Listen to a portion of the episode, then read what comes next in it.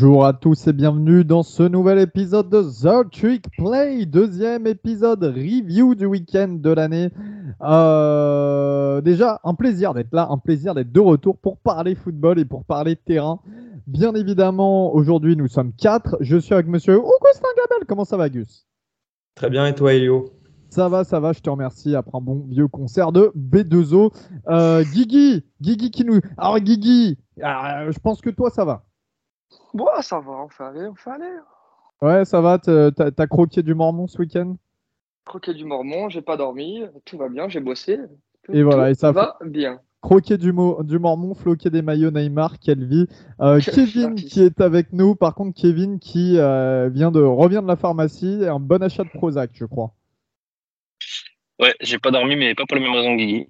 Euh, voilà, donc euh, je suis, j'ai décroché la corde de la poutre là, je suis parti, euh, j'ai arrêté de me pendre. Et on va essayer d'être un minimum optimiste pour le reste de la saison, on va en reparler après. Il y a de la joie. tout de suite, donc, on démarre avec la présentation donc de cette première semaine de college football. Nous n'aurons pas le Clemson de Georgia, Clemson Georgia Tech qui se joue cette nuit. On est le lundi, lundi 5 aujourd'hui. Alors, on s'est retrouvé quand même avec une week one qui a un petit peu donné le ton et la tendance euh, de ces prochaines années, car les deux grosses conférences le plus dominé sont évidemment la Big Ten et euh, la SEC, la ICC. Voilà, on sait qu'on s'oriente vers une sorte de Power 2 sur les, saisons qui arrivent. Et, euh, et, ça commence dès maintenant. On a eu déjà un très très beau match qui opposait Utah, septième au classement iPeople de pré-saison, à Florida, du côté de Gainesville. Guigui, ça t'a fait quoi de revoir bah, déjà un stade euh, de plein, j'ai envie de dire, à Gainesville avec beaucoup d'ambiance? Bah, Déjà, rien que ça, c'était génial. Euh, il y a des photos qui sont sorties, le stade était magnifique. De toute façon, les, matchs de nuit à, Gainesville, c'est toujours un truc de fou. Euh, d'ailleurs, on va en avoir pas mal cette année, vu que nos, trois premiers matchs, si je dis pas de bêtises, les trois sont, sont des matchs de nuit. Mais ouais, c'était bien cool. Après, je pense qu'on va parler quand même du match. Pour, euh, pour paraphraser un grand poète du 21e siècle, j'ai envie de dire j'adore, mais on n'adore que Dieu. Victoire de Florida, premier match de, premier match de, de l'ère Billy Napier contre Utah, classé numéro 7 du pays, euh, qui sortait euh, d'un Super Bowl game face à Ohio State l'année dernière, champion de Pac-12, qui, qui, retournait, je crois, 16 ou 17 joueurs de leur titulaire de l'année dernière. Donc franchement, euh, très très lourd et très très très, très belle mise en bouche pour, euh, pour, euh, pour cette saison. donc voilà, victoire 29-26 dans un match hyper serré, hyper vrai match de college football. C'était, ça s'est rendu coup pour coup pendant tout le match. On a eu du suspense, ça s'est joué à la dernière seconde, des actions de, de fou, de fou malade, comme on dit. vous invite notamment à revoir par exemple la transfo à deux points de Florida, j'ai juste pas de mots. J'ai juste eu des cris, on va dire, pendant quand je l'ai vu, quand je vu en live. Mais ouais, de super, de super perf. Anthony Richardson euh, pour son premier vrai match, enfin pour son premier match titulaire dans le swamp en tout cas, et sa première vraie titularisation. Euh, je compte pas le match de Georgia l'année dernière. À la tête des Gators, qui finit à 17 sur 24, 168 yards euh, et 3 TD à la course. Euh, sur 11, euh, 11 portées, 106 yards. Bah, en tout cas, sur ce premier match, tout ce qu'on disait de potentiel, ça s'est révélé sur le terrain. Euh, le mec est fun à jouer comme est fun à voir jouer pardon comme, comme pas possible. C'est efficace, c'est calme. T'as l'impression que le mec a fait ça. Et, enfin, est un starter depuis 12 ans. Euh, T'as Keldon Slovis, mais Keldon Slovis n'a jamais eu ce calme-là dans la pocket. Euh, Enfin, c'est vraiment, c'était vraiment top de voir que toute la hype qu'on avait sur la, pendant la pré-saison, en tout cas sur ce match, je sais pas comment ça va continuer sur la saison, mais c'est assez révélé. Euh, on a eu aussi des, grosses perfs et ça, rien que pour le recrutement, c'est, je trouve ça excellent. Mais de true freshman, des mecs qui sont arrivés à la fac cette année, je pense notamment au petit frère de, de Travis Etienne euh, Trevor, qui, euh, qui, a 5 portées pour 64 yards ça fait juste une moyenne de 12,8 yards par course. Hein. Très très solide. Guigui, juste euh, parce que bien, bien évidemment, toi tu donnes le, point de vue de Florida. Euh, Utah, si, tu te mets, hein. si, tu te mets de l'autre côté, justement, euh, côté Utah, qui était quand même très très attendu, comme je l'ai dit, septième au classement e-people.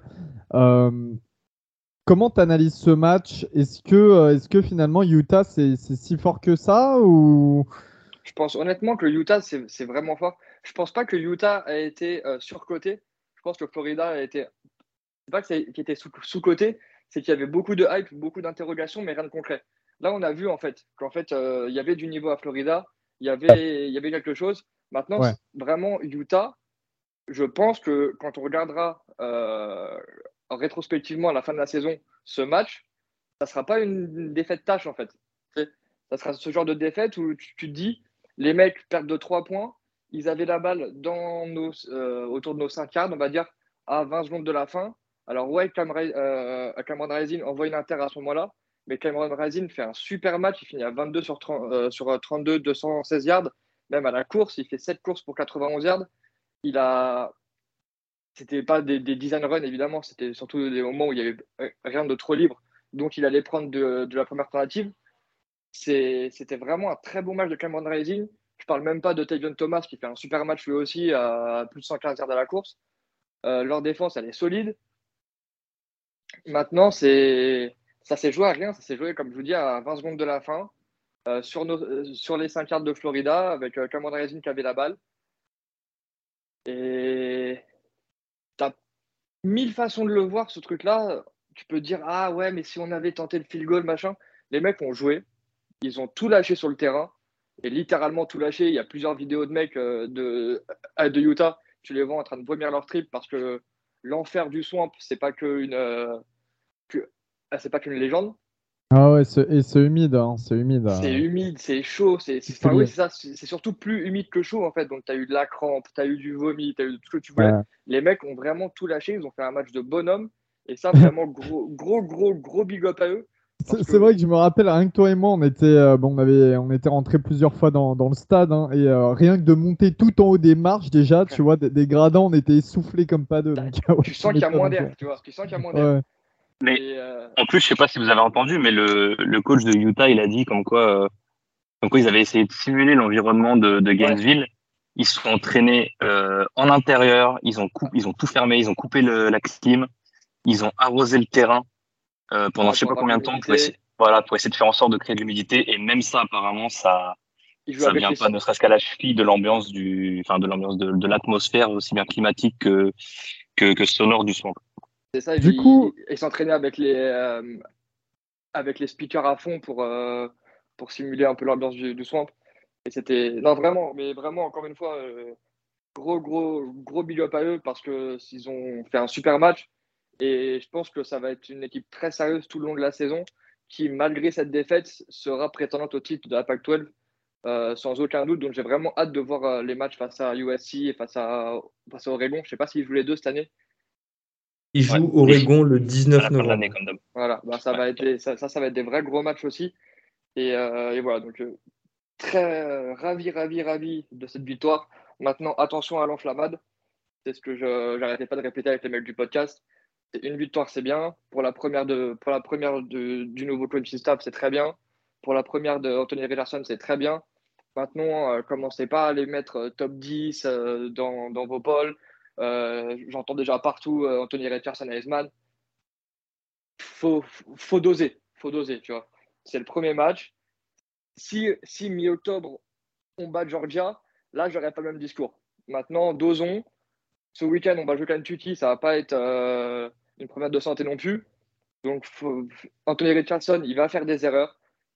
avec son style de jeu, c'est sûr qu'il en fera. Maintenant, ça va être juste de voir est-ce qu'il pourra contrebalancer ces erreurs-là avec ces éclats de génie qu'il a eu par exemple ce week-end. Ce sera toute la question. Mais très content. Augustin, juste avant de passer au match suivant, est-ce que tu penses justement que cette victoire de, Florida euh, face au numéro 7 du top 25 va permettre aux Gators de rentrer et de bien monter même dans le top 25 pour, euh, après cette première semaine? Rentrer dans le top 25, ce n'est même pas un débat. Maintenant, c'est de savoir où. Guillaume pense entre 15 et 20. Moi, ça ne m'étonnerait pas de les voir aux alentours de la 15e place, euh, voire 14, 13. Euh, maintenant, euh, bah, vous, vous, le saurez, vous le saurez bah, nous, on est, on est, on est lundi 5. le classement va sortir ce soir, mais vous, vous le saurez bah, aujourd'hui. Directement un autre gros clash euh, de cette première journée. Oregon, 11e au classement, se déplaçait du côté d'Athens en Géorgie pour affronter Georgia. Troisième au classement, Georgia, bien évidemment, vainqueur, euh, la, saison dernière. Alors, Kevin, je pense que j'ai donné un petit peu le ton sur la présentation. Mais euh, tu vas pouvoir nous, nous, bah, nous raconter, toi, comment tu as vécu ce match et euh, le score, ce qui s'est passé. Vas-y, on, on, te laisse. Euh, Alors, te laisse bah, tout d'abord, le match n'était pas à Athens, le match était à, à Atlanta, dans le stade Oui, c'est vrai, ouais, ouais, dans, le dans, dans, le vieux Mercedes bah, Stadium. ouais. Comme j'ai dit, comme j'ai dit samedi, il fallait bien qu'au moins une fois dans l'année, il soit plein pour du foot le stade, donc c'est cool de la part de, de la NCA. Euh, c'est le seul point positif que je vois en clash les Falcons dans l'histoire parce que pour les Ducks c'est c'est pas du tout euh, aussi bon délire. Euh, Georgia a montré euh, pourquoi ils étaient champions l'année dernière et pourquoi il fallait tout de suite arrêter la narrative comme quoi ils ont perdu huit starters à la draft, ils ont perdu Dan Lanning et que ça va être une équipe rabais. Non, faut oublier. D'accord? Oregon a pas été monumental, d'accord? Euh, mais Georgia fait un match monstrueux. Donc c'est pour ça quand on en a parlé un peu en off après, euh, bah déjà le score, hein, pardon, désolé, le score c'est 49 à 3 pour Georgia, il n'y a pas eu de match du tout. Euh, c'est honnêtement, il n'y a rien à dire sur le match. On va juste passer sur les trucs un peu à côté parce que sur le match en lui-même, il n'y a rien à dire. C'était, on aurait dit que c'était un cupcake euh, LBS FCS. C'était vraiment pas, pas Jojo à regarder. Euh, sinon voilà, les même les ce qu'on en ressort de ce match, c'est même difficile parce que Oregon défensivement, c'est il y a rien au plaquage. Il y a personne qui était capable de gagner un duel, de sortir des blocs. Je dis pas que c'est facile de, de sortir des blocs des, des Bowers, des, des Washington, des Gilbert. Euh, les mecs, ils ont trois tight ends qui mettent sur le terrain en même temps. T'as l'impression d'avoir huit au line. Bah, mais quand c'est sur l'extérieur, sur des receveurs ou des, euh, sur des DB, c'est, c'est compliqué. Donc, euh, mais voilà, les, la D-line a été capable de mettre aucune pression. Les, les deux potentiellement fois où il y a un peu de pression en début de match, c'est quand, quand ça a envoyé du blitz et, euh, et c'est presque les deux seuls passes ratés par Stetson Bennett. Euh, sinon après, c'est il avait 10 secondes pour euh, pour lancer. Hein, si, si vous avez vu un peu le match, quoi que ce soit, l'action où Justin Flo va lui mettre un petit euh, une petite boîte après le jeu. Euh, c'est Flo qui est censé être en coverage et il pète un câble de voir que Bennett, ça fait 10 secondes qu'il est dans sa poche à faire du flag. Il pète un câble, il rush dessus, il va le taper, mais ça a été ça tout le match. Donc euh, et, et, Bennett, Bennett, Bennett fait l'un des matchs de sa vie. Bennett, fait... surprenamment, on sent qu'il a quand même pris un un niveau supplémentaire par rapport à la saison ouais. dernière. Alors encore une fois, je premièrement, il est très bien entouré. Sa line est monstrueuse, ok? Euh, mais encore une fois, tu me mets derrière cette line de Georgia et j'ai 10 secondes pour lancer toutes mes balles. Euh, je pense que je finis plus ou moins avec les mêmes stats que Bennett, d'accord? Je, oui, encore une fois, je, non mais je suis d'accord, j'ai pas trop la narrative du fait de lui cracher dessus quoi que ce soit après l'année dernière. Mais honnêtement, c'était même Bonix, c'est pas un bon match derrière line, d'accord? Non, non, mais oui, mais c'est un argument dans ce cas, tu sais, qu'on peut utiliser avec euh, avec euh, Bryce Young par exemple ou euh, CJ Stroud, tu vois ce que je veux te dire aussi. Oui, bah, c'est des arguments que j'utilise aussi. Tu vois, la, hein. tu vois la différence technique supplémentaire, bien évidemment, mais tu oui. vois cet argument, c'est vrai que tu peux l'utiliser avec quand même des gros QB aussi, donc bon. Je, je t'avoue qu'au niveau, comment dire, il m'a un peu surpris au niveau euh, technique pur, on va dire mécanique. C'était propre c'était propre. Il n'y avait pas de. Ah, Après, encore une fois, c'est compliqué de rusher tes passes quand t'es pas rushé du tout. Mais j'ai trouvé qu'il y avait, il y avait quand même une progression à ce niveau-là. Même sur le placement des balles et sur sa mécanique, l'année ouais. dernière, il avait les mêmes 15 secondes pour lancer ses ballons, mais je trouvais ça beaucoup moins propre. Euh, mm. Là, euh, c'est Val qui en, qui en, disait aussi pas mal, pour lui parler. C'est notre un de nos spécialistes QB hein, du podcast, avec toi, Kevin, du coup. Mais même lui, il disait que, par contre, c'était pas le dernier à cracher dessus l'année dernière qu'il y avait vraiment des, des sacrés progrès, que ce soit mécanique, soit placement de balle, que ce soit, euh, ce soit même des lectures. Mm. Parce que vraiment, l'année dernière, il, il avait, pour moi, il n'avait pas de lecture. C'était vraiment. Euh... J'ai ma première lecture, si elle est ouverte, tant mieux. Si elle n'est pas ouverte, on envoie un punt et on voit s'il peut aller chercher la balle. C'était quasiment ça pour moi. Après, tu, tu me diras, les... Bon, après, ça, ça s'est un peu développé sur la, sur la suite du match quand ils ont compris que les DB d'Oregon, ils avaient décidé de rester à Eugene. Mais au début du match, euh, les, allez, quoi, sur les dix premières passes qu'ils complètent, il doit y avoir sept screens ou des swings, tu vois. Donc, euh, mais après, tu vois, c'est ce qu'Oregon n'a pas été capable de faire forcément. Parce que ça lui a permis de se mettre dans un rythme. Et ça, il l'a, lui, il l'a gardé tout au long du match, alors que les Ducks ont eu du mal à le faire et derrière, Bonix, il est un peu en galère. Quoi. Et par, par, contre, moi, tu vois, euh, autant euh, je m'attendais un petit peu, pour pas être, pour être honnête, que vous galériez offensivement. Autant j'ai vraiment été sacrément déçu par votre défense. Comme ah ouais, tu dit, il n'y a personne qui est capable de, de faire le premier. en fait, il y a... faudrait que je revoie le match, mais je n'ai pas le souvenir d'une fois où le premier défenseur, défenseur qui contacte le running back principalement le plaque. Hmm. C'est la même chose sur l'action de. Sur le truc de Darnell Washington quand il hurdle le gars sur la sideline, c'est pareil. Le TD monstrueux de Bennett, il y a le mec qui prend le edge, c'est pareil. Darnell euh, Washington, Darnell Washington qui fait un hurdle, il est à 6-7. Hein. Il ah a 6-7, 270. Et bon, après, euh, le, le DB, il est parti en rasmode. Bon, bref, il cherche la merde mais voilà, même les. On a déjà vu en college football des, euh, des linemen offensifs qui mettent des, qui mettent des hurdles. Ça n'empêche pas la. Le poids n'empêche pas de sauter. Mais après, tu vois, ce qu'on avait beaucoup parlé pour Oregon, c'était leur paire de linebacker. Justin Flo, la seule fois où on l'a vu, c'est quand il prend son. Justin Flo, la seule fois où on a dit son nom, c'est quand il prend la roughing de passeur. Ouais. Noah Sewell, la seule fois où on a dit son nom, c'est ce que je disais tout à l'heure, le rush qu'il faut au début du match où met la pression à Bennett. Sinon, et c'est ça, je l'avais dit pendant le 1-2-6, et c'est le problème que j'ai moi avec Oregon, c'est pas assez de, de, muscles en D-line. Et en fait, Flo et Sewell se font monter dessus par les O-line parce que la D-line n'est pas capable de, de focus la O-line au premier rideau. Et derrière, tu peux pas, derrière, tu peux pas jouer quand tu as des, quand as des O-line de Georgia qui font 315 pounds qui te montent euh, avec 5 yards d'élan. C'est compliqué de faire quoi que ce soit. Donc, euh, après, juste le petit truc qu'on va mettre en, en lumière pour Oregon, zéro QB sac face à la putain de D-line de Georgia. 0 QB pressure et seulement 3 tackles for loss. En sachant qu'Oregon court 31 fois dans le match. D'accord? Donc la O-line, c'est le point positif qu'il y avait pour moi. Enfin, c'est la, la, grosse escouade avec les backers. On retourne 4 starters, au moins, ça, fait plaisir de voir que c'est pas pour rien. Après, chose aussi à noter, euh, je vous avais annoncé Byron Cardwell comme le futur la Michael James. Euh, Byron Cardwell, il finit avec 4 courses dans le match. Il n'a pas vu le terrain avant la fin du premier carton c'est euh, euh, Irving, pardon, le transfert de Minnesota et Noah Whittington, le transfert de Western Kentucky qui ont joué pour mes cartons. Moi, ça m'a vénère. Guigui, toi et moi, on parlait avec un, un mec d'Oregon, là, euh, au Mousse. Il disait pareil, en fait. Tout le monde, tout le monde attend Cardwell. Et Cardwell, on l'a pas vu. Donc, on se demande ce qu'il y a. Ils veulent faire un running back par committee. Il y a... Ouais. Je peux te dire qu'il y a un ancien étudiant d'Oregon, qui était à Oregon, et un actuel étudiant d'Oregon les deux ont dit la même chose. Donc c'est pas que nous qui sommes fous euh, par rapport à Cardwell. C'est même eux n'ont pas capté. Hein. Et, euh, autant vous dire que on parlait de Bonix, euh, autant vous dire que tout le monde attend que Ty Thompson touche le terrain. Tout le monde pense que Bonix c'est pas une solution à long terme. et on, on, en reviendra, même si effectivement c'est pas un super, c'est pas un super cadeau de le mettre en first game contre Georgia. C'est ce que j'allais dire, frère. Parce que nous, rappelle-toi comment, comment j'étais tout content que Anthony Richardson il start contre Georgia l'année dernière. Et ça, euh, tes, premiers snaps de QB, tu les prends face à Georgia, tu te fais démolir la tronche comme tu t'es fait démolir là. Euh, ton Ty Thompson, tu as une chance sur deux de le perdre. Donc en fait, avec le recul, euh, que tu pourrisses entre guillemets ton, ton super, super senior transfert de, de Auburn, qui est plus là en mode pour, pour essayer de se donner une deuxième chance qu'autre chose, c'est moins grave que tu pourrissent potentiellement ton, le, futur de, le futur de ta fac.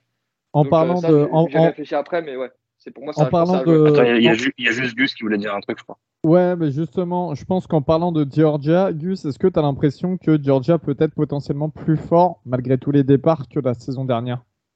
Tu as eu bien raison de préciser, de rajouter le potentiellement, parce que quand on voit la performance de Georgia, euh, je parle notamment de sa défense et de ses jeunes joueurs, euh, vous devez tous voir euh, l'interception de Malaki Starks, euh, le safety true freshman, ou même celle de, de l'autre safety Christopher Smith, parce que Bonix a envoyé deux interceptions.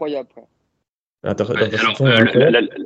lecture de Bonix sur les deux interceptions, c'est oui, sur, pas du niveau FBS. Hein. Sur celle de Christopher Smith, je suis d'accord avec toi, Kevin, mais bref, Georgia nous a quand même montré qu'avec ses cibles, même Led McConkey a, a, fait un bon match. tu as ce trio de running back, Kendall Milton, Kenny McIntosh et euh, Edwards, je crois que c'est Daniel Edwards, euh, bah, les, trois aussi, je trouve, ont fait, un, fait un bon match.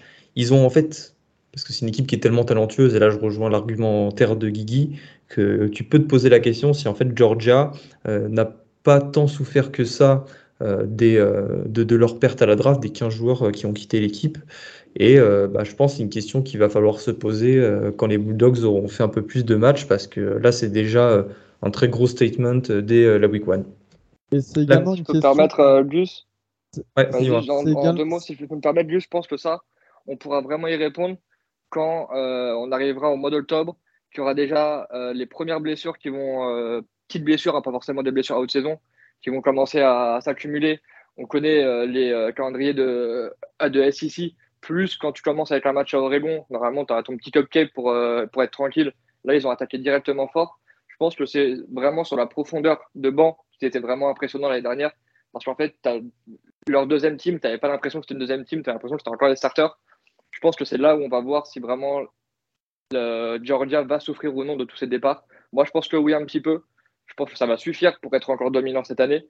Mais je pense vraiment que ça va être à ce niveau-là, genre euh, fin, fin octobre, début novembre, qu'on va vraiment voir, euh, qu'on pourra vraiment comparer ces, deux équipes de Georgia. C'était une question qu'on s'était posée euh, d'ailleurs pendant l'épisode prévu de Georgia. Est-ce que Kirby, Smart sera capable de, construire vraiment une dynastie qui, qui, tient la route et qui peut aller plusieurs fois en finale consécutivement?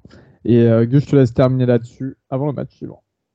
On va passer au match suivant, Elio, puisque Arkansas, 19e à l'IP-Poll de pré-saison, a battu le 23e Cincinnati 31 à 24. Ouais, tout à fait. Alors Cincinnati, bien évidemment, qui a perdu beaucoup de joueurs. On sait que pour un programme comme Cincy, malgré des bons recrutements récents, euh, c'est toujours compliqué de se remodeler rapidement à un tel niveau euh, juste derrière. Et puis quand on attaque, euh, quand on se dépasse du côté d'Arkansas en week 1, Arkansas qui sort de deux bonnes saisons, bah, c'est compliqué. Euh, il y a eu beaucoup, beaucoup de difficultés contre la course pour Cincinnati. La défense qui avait énormément de problèmes de, plaquage. Hein. Euh, la O-line, pareil, qui était ultra perméable. Donc, c'était pas, c'était pas vraiment solide. Hein. Il n'y avait pas moyen de mettre le nouveau quarterback, Ben Bryant, qui, je le rappelle, était un ancien quarterback de Cincinnati, qui avait transféré, si je dis pas de bêtises, à Eastern Michigan et qui était revenu, qui a gagné la place de titulaire au dépens d'Evan Prater, le 4 étoiles. Euh, mais voilà, il était un petit peu en difficulté au début. Après, il, est, euh, il est quand même monté en niveau au fur et à mesure du match, mais ça suffisait pas. Quoi. Il courait après le score, c'est tout ce qu'ils ont fait. Oui, mais c'est une bonne euh, surprise, je trouve, que Cincinnati ait réussi à perdre que d'un touchdown d'écart. Ouais, c'est une, bonne surprise, mais finalement, je trouve qu'Arkansas a plutôt géré le match. C'était pas comme s'il se mettait en danger à chaque fois, à part le dernier touchdown qui, qui met un, seul touchdown de distance, c'est vrai. Mais tu mm. vois, j'ai pas trouvé Arkansas dans un rush à devoir repasser au score devant ou à se sentir vraiment pris au piège à un moment. Mais au moins, Cincinnati ne connaîtra pas une gueule de bois. Tu vois, c'est dans ce sens-là que je l'entends. C'est vrai que ça reste tout à fait correct comme score, tu vois, pour reprendre face à une grosse équipe. Euh, KJ Jefferson, le quarterback d'Arkansas, ça a été un match plutôt, euh, plutôt sympa pour lui. 4 touchdowns, 3 à la passe, plus 1 à la course. Il n'a il pas été grandement en difficulté. Il a bien joué son match. Il a fait ce qu'on attendait de lui. Il a utilisé euh, son athlétisme aussi, donc c'était cool. Euh, voilà. Et puis tous les gros transferts d'Arkansas, on sait qu'ils ont récupéré plusieurs joueurs, notamment d'LSU hein, et, et d'Alabama. Eh bien, ils ont tous rendu une fiche de stats. Et, et bien entendu, Hazelwood d'Oklahoma, excusez-moi. Hazelwood qui a pondu un touchdown. On a eu des passes deflection euh, du DB d'LSU, Mike euh, des sacs euh, du, de Sanders, le joueur d'Alabama, et Jackson, l'autre joueur d'LSU. Donc voilà, ils ont tous rendu des fiches de stats. Ils sont, ils sont devenus. Enfin, voilà, ces transferts ont payé dès la week one. Voilà. Bien joué, Sam Pittman. Et du coup, voilà, un match, un match plutôt bien pour mettre Arkansas en selle, pour les mettre en confiance face à une équipe de Cincinnati qui finalement, encore une fois, hein, il y avait des trous, mais en même temps, euh, c'était pas mauvais non plus. Donc voilà, il y, aura des choses à refaire, à revoir avant de, avant de passer dans le Power 5. Mais euh, en tout cas, pour l'instant, c'était euh, c'était sympa comme match. C'était sympa.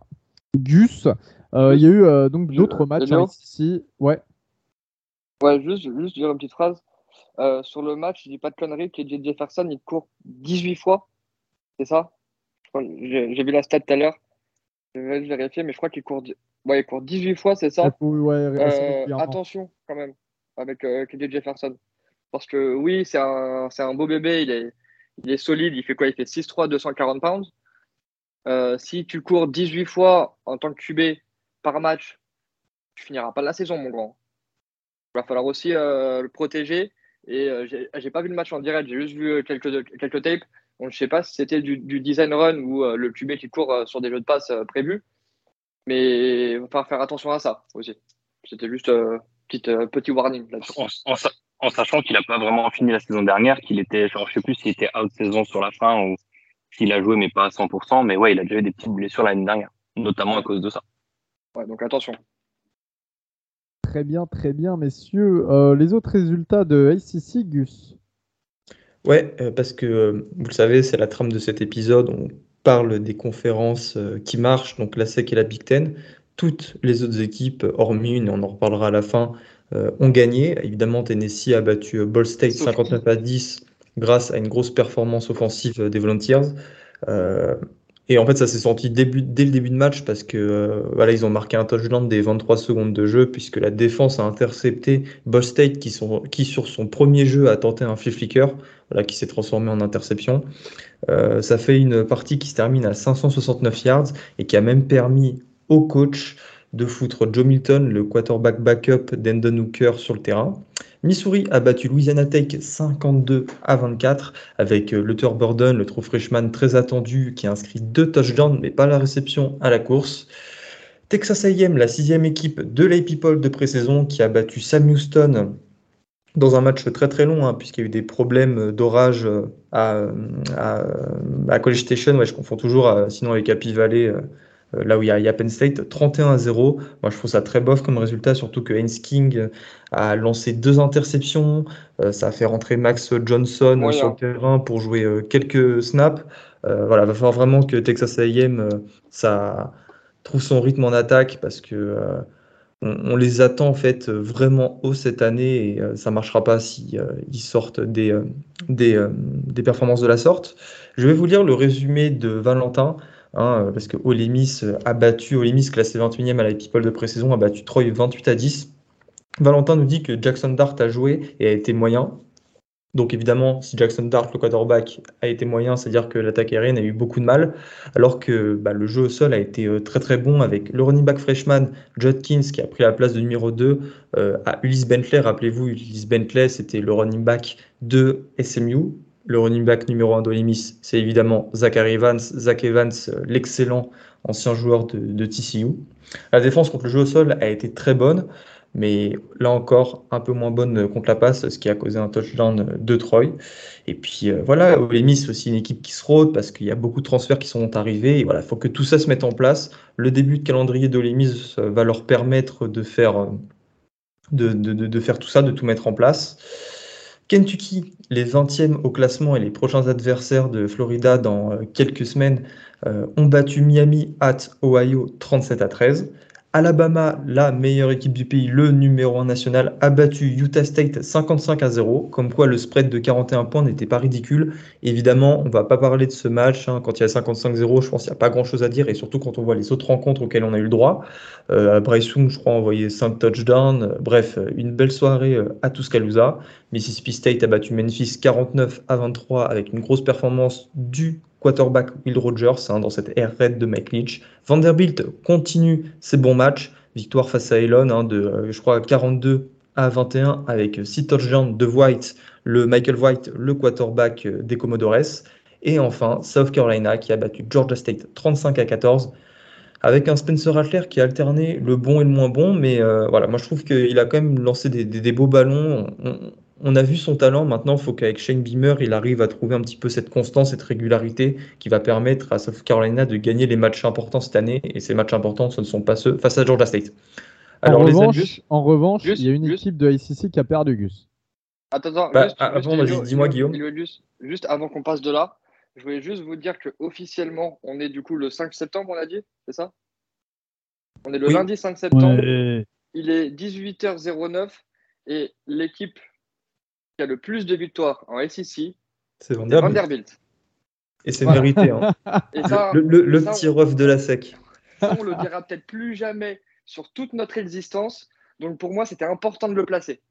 Faut, comme, ah, mais voilà. ah, mais comme tu dis, faut, faut aussi féliciter le petit frère quand il montre un peu les biscottos, tu vois.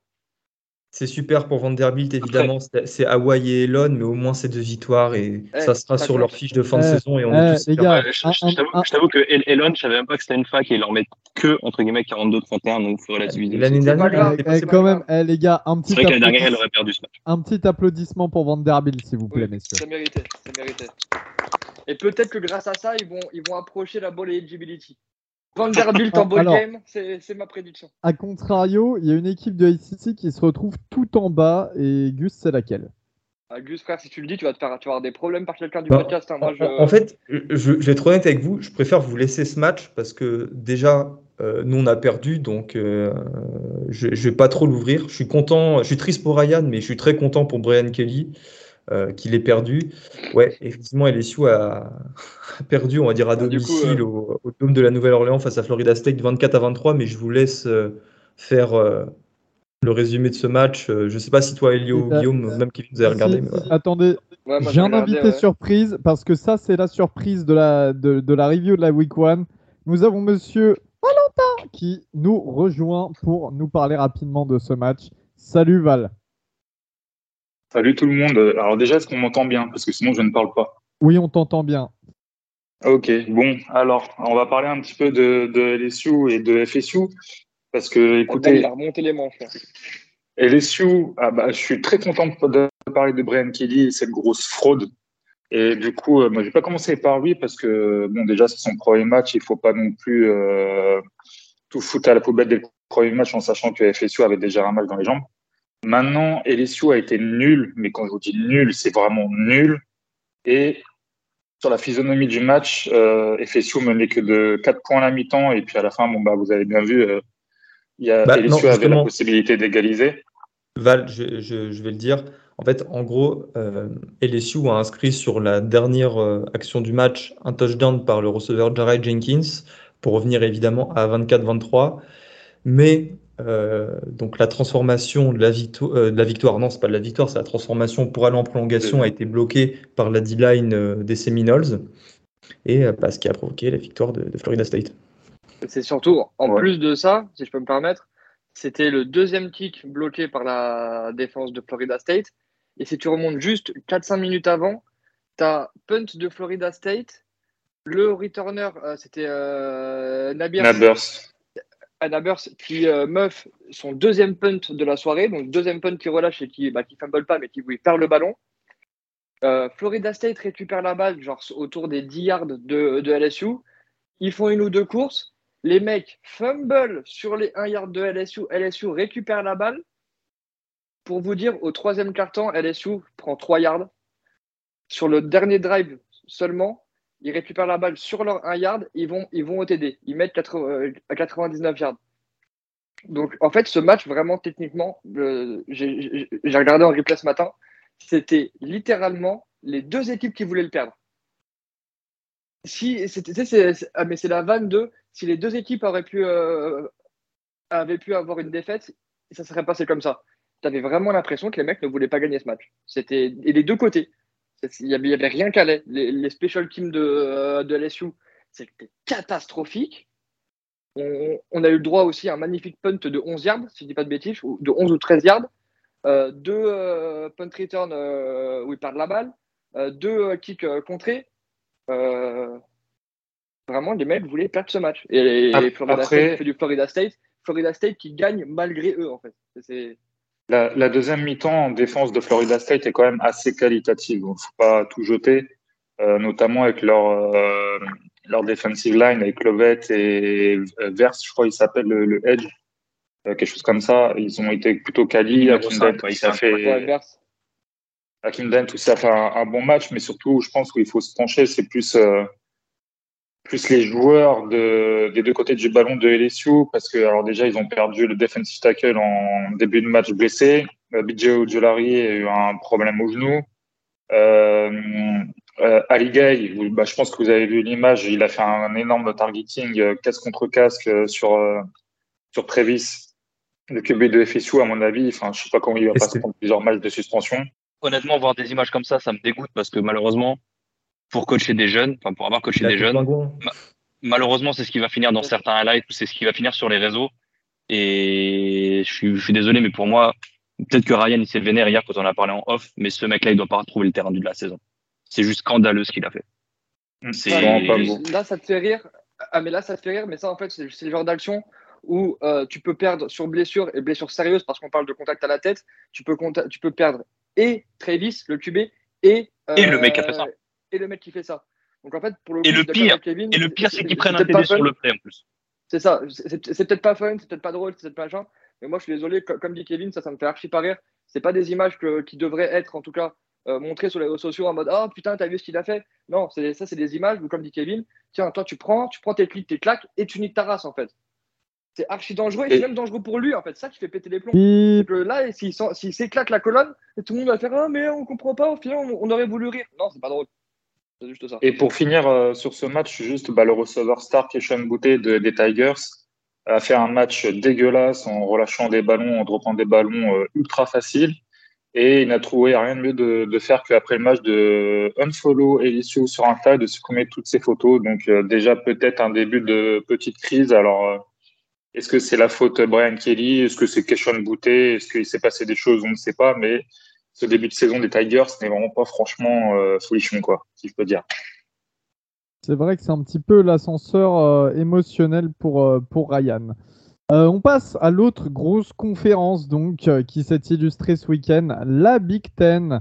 8 victoires, 0 défaites pour les équipes de Big Ten, sauf les seules défaites, ce sont euh, bah, des matchs intra-conférence, donc entre équipes de Big Ten.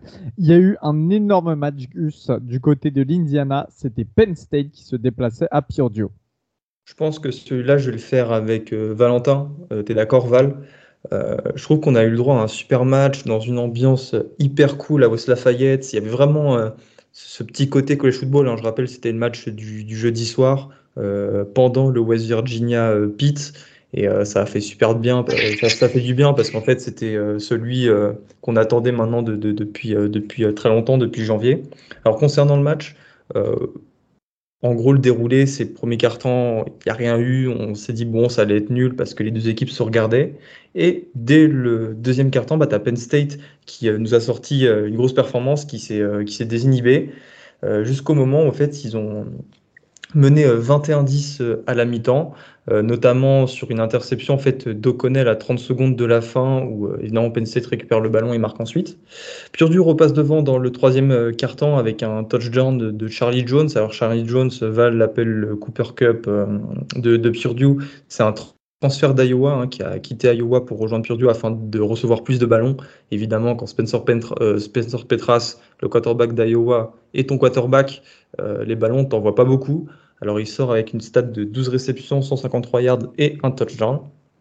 Mais le problème, et là je te laisse la main Val, c'est que l'attaque de Purdue s'est complètement éteinte au quatrième quart-temps, euh, notamment après avoir inscrit le, pick 6 où ils ont commencé à, oui, à partir du moment duquel ils ont commencé à recroire euh, à la victoire. Ouais, bah écoute, euh, franchement, j'ai vraiment absolument pas compris ce qui s'est passé dans la tête du head coach et du cordeau offensif de, de Purdue. Euh, ouais, de, parce que de, de, mémoire, ça fait lancer trois fois Aidan O'Connell. Euh, alors que bah tu, tu dois pas faire le tu dois pas le faire lancer quoi en fait tu dois tu dois tenir le tu dois faire tu dois faire écouler pardon le chrono tu dois faire courir un petit peu tes running back ou chercher des passes plus simples là ça a été mais ils ont perdu le ballon en quoi en une minute un truc comme ça enfin ils ont fait un, ils ont, ils ont donné le ballon à Penn State en, une minute max c'était c'était catastrophique. J'ai absolument pas compris. En plus, Aidan O'Connell ne faisait pas un super match. Euh, je sais pas, j'ai pas les stats sous les yeux, mais c'est genre du 25 sur 50, un truc comme ça au niveau, au niveau de la, passe. C'est incompréhensible pour moi. Pour Dio a perdu tout seul le match. Alors certes, euh, la, défense de Penn State a pas été mauvaise, euh, notamment à ce moment-là, et avec Joey Porter qui a été très bon sur en, presse, le corner de, Penn State. Et j'ai plus trop les, les moments en tête et tout là, Gus, mais si tu te rappelles toi, mais franchement, de, mémoire, euh, ils perdent le ballon ultra vite et puis ils laissent énormément de temps à, Penn State pour marquer. Bah oui, justement, parce qu'après, tu as Sean Clifford euh, et son attaque qui récupère, euh, qui récupère le, ballon après, après le pick six. Et euh, bah, Clifford fait un bon drive. C'est le drive qui permet d'inscrire le touchdown de la victoire à une minute de la fin. Clifford nous sort évidemment un, bon match. Alors, on est plutôt des détracteurs un peu du monsieur dans, ce podcast. Et voilà, 4 touchdowns, une interception, un touchdown dans la course et le drive qui te mène à la victoire. Je pense qu'on peut dire, pas qu'il a mis l'attaque sur, sur ses épaules, mais qu'il il en a été le grand contributeur. Euh, moi, je trouve que c'est une victoire euh, plutôt de prestige pour Penn State. On sait qu'ils ont très très mal fini la saison 2021, que l'intersaison a été euh, paradoxalement, malgré le, la resignature de James Franklin, un petit peu compliquée. Il a fallu, en fait, il a fallu, comment dire, retrouver de la confiance, réenclencher la, marche, la marche vers l'avant. Et c'est chose qui a été faite face à une très très bonne équipe de Purdue. Donc voilà, Penn State et euh, a, glané sa première victoire de la saison.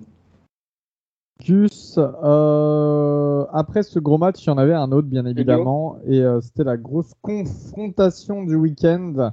Notre-Dame, numéro 5 du classement e-people, se déplaçait du côté de V, Ohio State, à Columbus, Ohio, numéro 2 du classement. Et bah, comment tu as vécu ce week-end? Est-ce que tu as offert, ton équipe a offert une victoire aux membres de The Trick Play? Bah non, évidemment, Notre-Dame a perdu 21 euh, à 10 euh, face aux Buckeyes. Alors, euh, avant de donner mes vues sur cette rencontre, on va d'abord parler un petit peu de son contexte.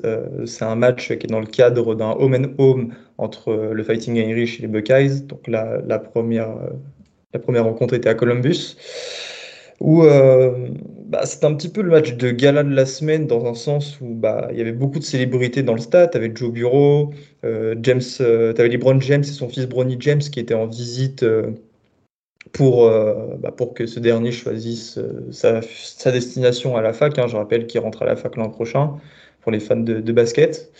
Concernant les dynamiques, bah, Ohio State retourne en fait son excellent trident offensif. CJ Stroud, euh, Jackson Smith et Jigba, d'ailleurs, qui s'est blessé, on ne sait pas trop ce que ça donne, et Trevayon Anderson. Euh, donc voilà, Ohio State est quand même dans une dynamique, et ça c'est pas Guillaume qui me dira le contraire, euh, dans laquelle en fait beaucoup les voient comme des favoris pour le titre, au même titre qu'Alabama. Et du côté bah, de Notre-Dame, c'est le début du nouvel ère après 11 ans de, de Brian Kelly avec Marcus Freeman. Donc voilà, c'était un match qui était à bien des égards très intéressant. Concernant la rencontre, eh ben, ça n'a pas du tout été un match offensif, loin de là. Ça a été un match défensif. À la mi-temps, Notre-Dame menait 10 à 7 grâce à une très bonne défense en fait, qui laissait euh, euh Stroud sans solution. Euh, mais voilà, seconde mi-temps, bah, Jim Knowles, notamment en défense, a fait les ajustements pour limiter l'attaque de Notre-Dame. Hein. Notre-Dame, en seconde mi-temps, a, parcouru que 72 yards. Et euh, Tyler Buckner, pardon, qui était à à 8 sur 10 en, première mi-temps et passé à 2 sur 8 dans, dans, les airs. Et euh, ça a prouvé un petit peu bah, voilà, que Ohio State, avec ce coordinateur euh, défensif, euh, a, su s'ajuster. Et ça, j'en parlerai après, mais je trouve que c'est très bien dans l'optique de potentiellement aller jouer le titre. Et puis, tu as CJ Stroud quoi, qui s'est réveillé. Alors, certes, il inscrit que deux touchdowns lors de la deuxième mi-temps. Et moi, ce qui m'a impressionné, c'est sa capacité, en fait, quand il sort de la poche, à aller trouver ces receveurs qui sont, vous savez, à quelques centimètres euh, de, de la ligne de touche et euh, bah, aller chercher le first down. Et c'est vraiment ça, en fait, qui a, au-delà évidemment des erreurs de coaching de Notre-Dame, notamment qui appelle un, un, safety euh, blitz à un moment qui était vraiment inopportun. c'est vraiment CG qui a, qui a réussi à faire repasser les siens devant et juste pour ça, je le trouve incroyable. Donc voilà, Ohio State bat Notre-Dame 21 euh, à 10. Qu'est-ce qu'on peut penser de la perte de Notre-Dame? Et là, c'est plutôt mon ressenti. Alors, euh, comme j'ai dit sur Twitter, c'est une défaite et j'ai plus envie de me satisfaire des victoires euh, morales. donc en fait, c'est les défaites encourageantes que Notre-Dame a eues en playoff, notamment en 2018 et en 2020. j'ai vécu la décennie de l'équipe de France de rugby avec toutes les défaites encourageantes. J'ai vécu ça avec Brian Kelly. Il faut vraiment que ça change, rien que pour moi et euh, pour Notre-Dame, parce qu'on a, on n'arrive pas à, performer face aux meilleurs. Et en fait, c'est le gros euh, défaut de Brian Kelly. C'était le gros défaut de Brian Kelly, c'est qu'évidemment, il gagne contre ceux, contre les équipes qu'il faut battre. Mais dès que l'équipe est dans le top 10, eh ben, il perd quasiment tout le temps. Et euh, je trouve que du coup, de ce côté-là, même si je m'en satisfais pas, et ben on a montré de très très belles choses. On a montré, on a réussi à shut down cette attaque quand même. Hein. Il y avait, euh, au début du quatrième carton, 14 à 10. Il n'y a pas beaucoup d'équipes qui le feront cette année. On avait un quarterback trousseau mort qui startait son premier match, un nouveau coaching staff et puis évidemment tous les problèmes de, recrutement qui se sont fait sentir sur, sur la rencontre, donc le manque de, de DB et de receveurs. Au final, voilà quoi, c'est une victoire euh, qui a, c'est une défaite qui a des goûts de, de, victoire, on va dire, dans le contenu, mais euh, voilà, faut pas, faut surtout pas s'en satisfaire, et euh, c'est pour ça que j'ouvre pas trop ma gueule sur sur LSU. Et juste avant de passer aux, autres résultats de la Big Ten, tu penses qu'Ohio State a impressionné les autres candidats au playoff?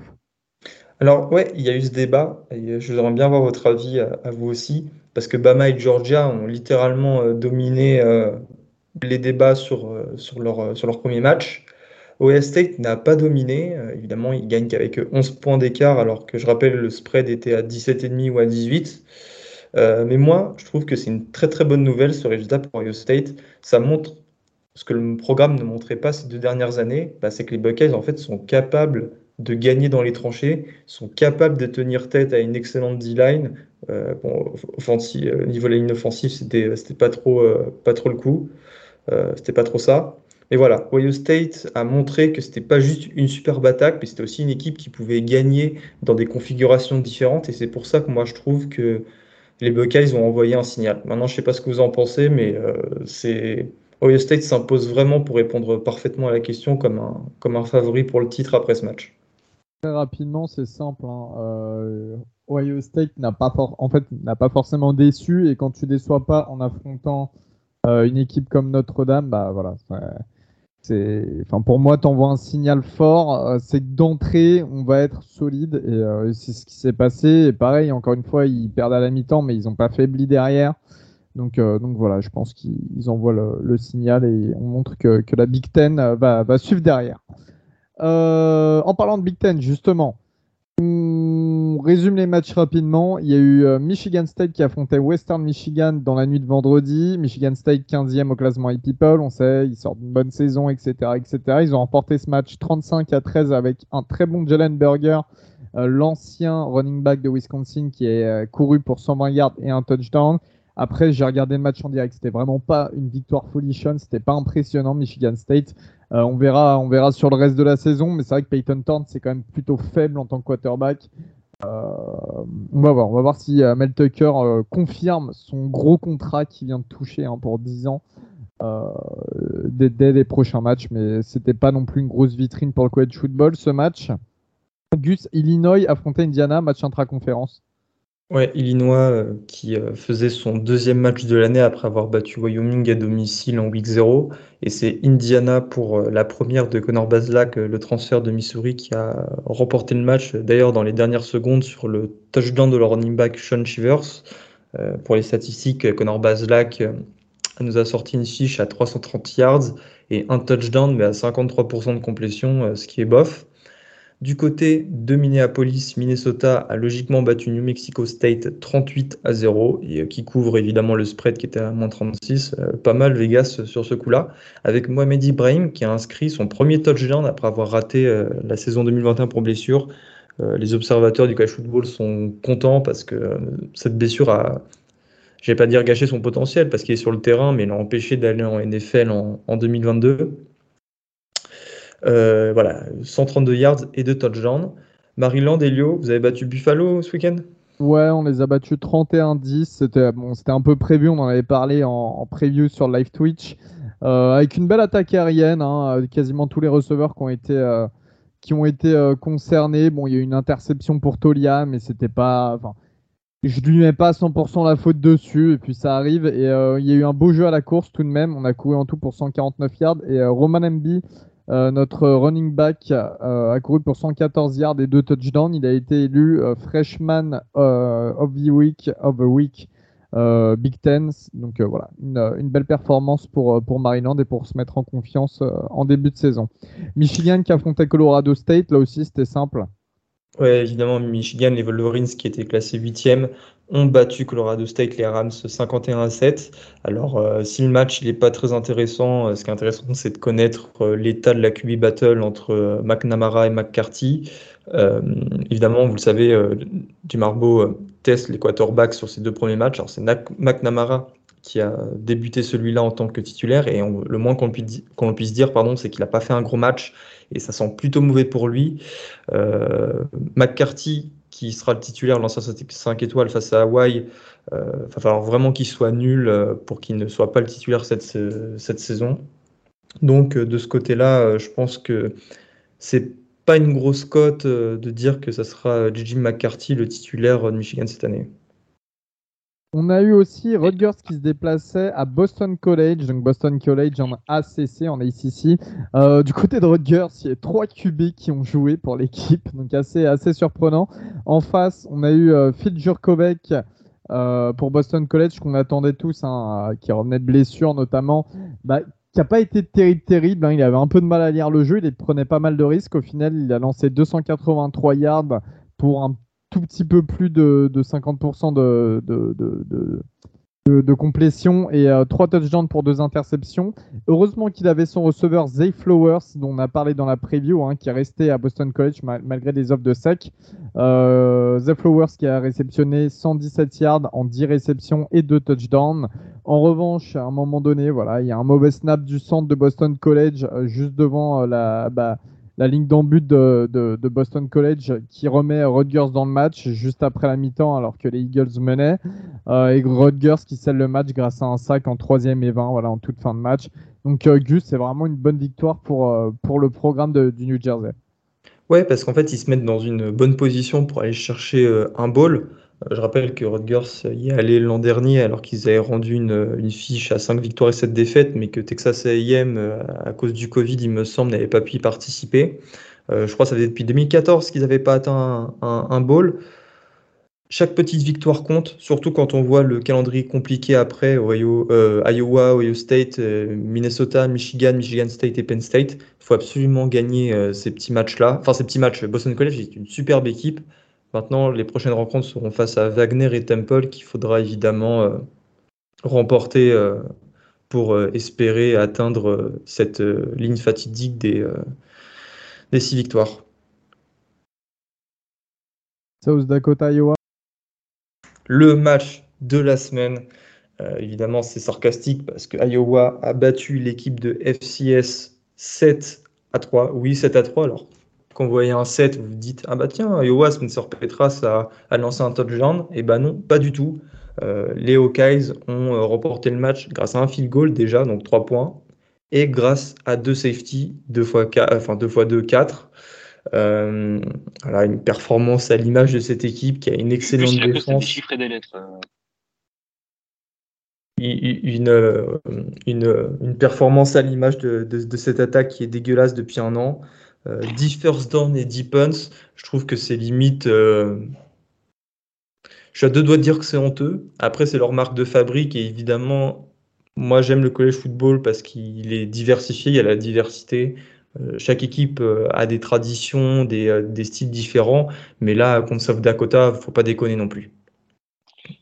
Ils ont, ils ont sorti une stat comme quoi Iowa, c'est la première équipe de l'histoire à gagner un match avec 7 points sans marquer de touchdown en sachant que dans les premières années du college football, il y avait des matchs qui se finissaient à 3-2, 4-3 avec des scores un peu improbables comme ça.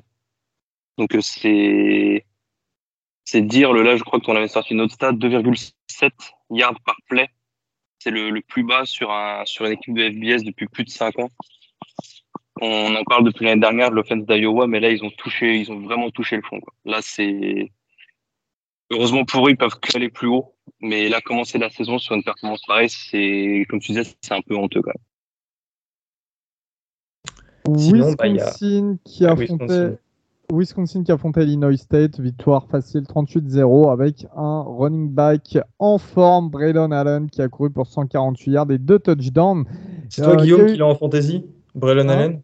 Je crois que c'est Guillaume qui l'a en fantasy, euh, Braylon Allen. Ouais, c'est moi et il m'a fait gagner mon match. Ancien linebacker en sortie de, de, lycée et il a que 18 ans. Il a bien fait de se repositionner, je pense qu'il va se faire de l'oseille. Hein. On a eu aussi d'autres belles rencontres, bien évidemment, dans cette week one. hein. Il n'y a pas que de conférences. North Carolina qui se déplaçait à Appalachian State et ça a été un match complètement fou. On passe d'un match qu'on décrivait à 10 points marqués pour Iowa. Et là, c'est un match où il y a eu 124 points en tout. Euh, victoire 63 à 61 pour North Carolina. Autant dire qu'il n'y avait aucune défense. Euh, donc 124 points, c'est plus que le match de basket qui a eu lieu entre ces deux équipes cette année.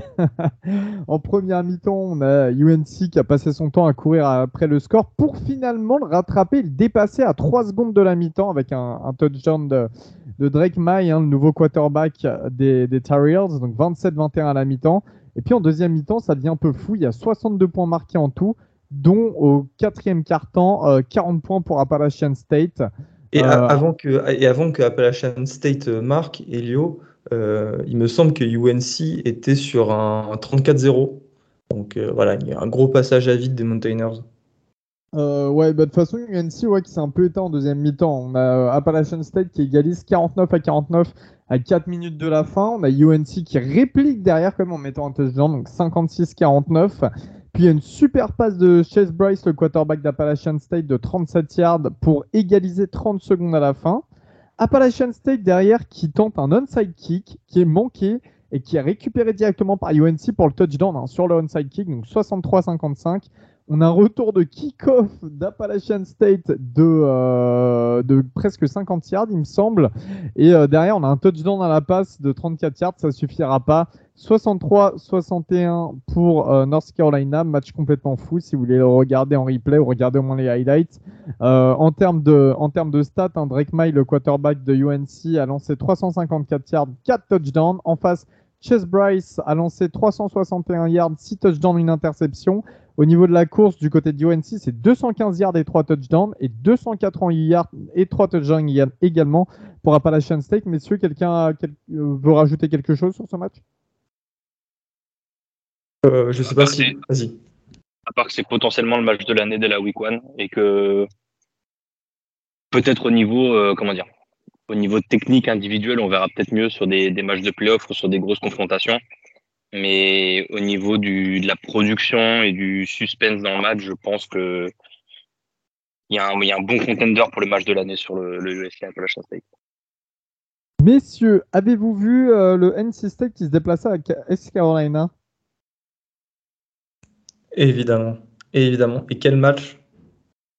Quel match? Parce que, en fait, euh, NC State, euh, comme on dit à, à survie, c'est bah, les, euh, Wolfpack gagnent 21 à 20 et c'est un véritable miracle parce qu'en fait, euh, à la fin du match, euh, East Carolina, les Pirates reviennent à 21-20, mais le kicker d'East Carolina rate sa transformation 21-20. Euh, on pense que le, match est, le match est terminé, que c'est fini, mais NC State se fait voler le ballon par la défense et East Carolina est de nouveau dans une situation euh, où ils peuvent marquer un field goal et le kicker le loupe une fois de plus. Donc voilà, on peut vraiment dire que NC State a une chatte, mais une chatte énorme pour remporter, euh, pour remporter euh, ce match. Ça montre en fait à quoi se joue une saison de college football. Hein. Parce que, qu'on soit clair, NC State, ils sont 13e de l'Epipole de pré-saison. Ils perdent un match face à East Carolina. Les espoirs, même s'ils sont maigres de playoff, ça s'envole, ça s'envole directement. Euh, je pense même qu'ils pourraient perdre quelques places à Epipole après cette euh, victoire euh, compliquée. Ça s'est déjà vu. Pas l'an dernier avec Oklahoma, et vous vous en souvenez comme on n'était pas content, notamment euh, toi, Kevin, si je dis pas de bêtises, où en fait à tout- toutes les rencontres ils perdaient quelques points et tu les voyais euh, stagner euh, à l'Epipole quand d'autres équipes derrière méritaient de, de monter. Niveau statistique, Mais les villes. Ouais, excuse-moi. Non, mais c'était plus euh, sur, sur un match, c'est un peu euh, overreact, tu vois. Là, il faut Oklahoma, c'était vraiment l'accumulation des matchs de merde. Là, sur un match, en plus, euh, on va peut-être pas faire Noelio, mais Elio avait dit que Carolina c'était une équipe de merde. Bon, ils ont prouvé sur ce match que, comme on avait dit avec Val ou avec Ryan, que ECU, ça reste comme un bon programme qui monte depuis quelques années et que c'est assez solide. Donc, et moi, ça me conforte le fait, sur ce que j'avais dit aussi, hein, NC State, je, je vais pas dire que je comprends pas pourquoi ils sont 13e. Mais voilà, ça me, je disais que je doutais sur leur place de 13e, bah ça me, ça me conforte un peu là-dedans.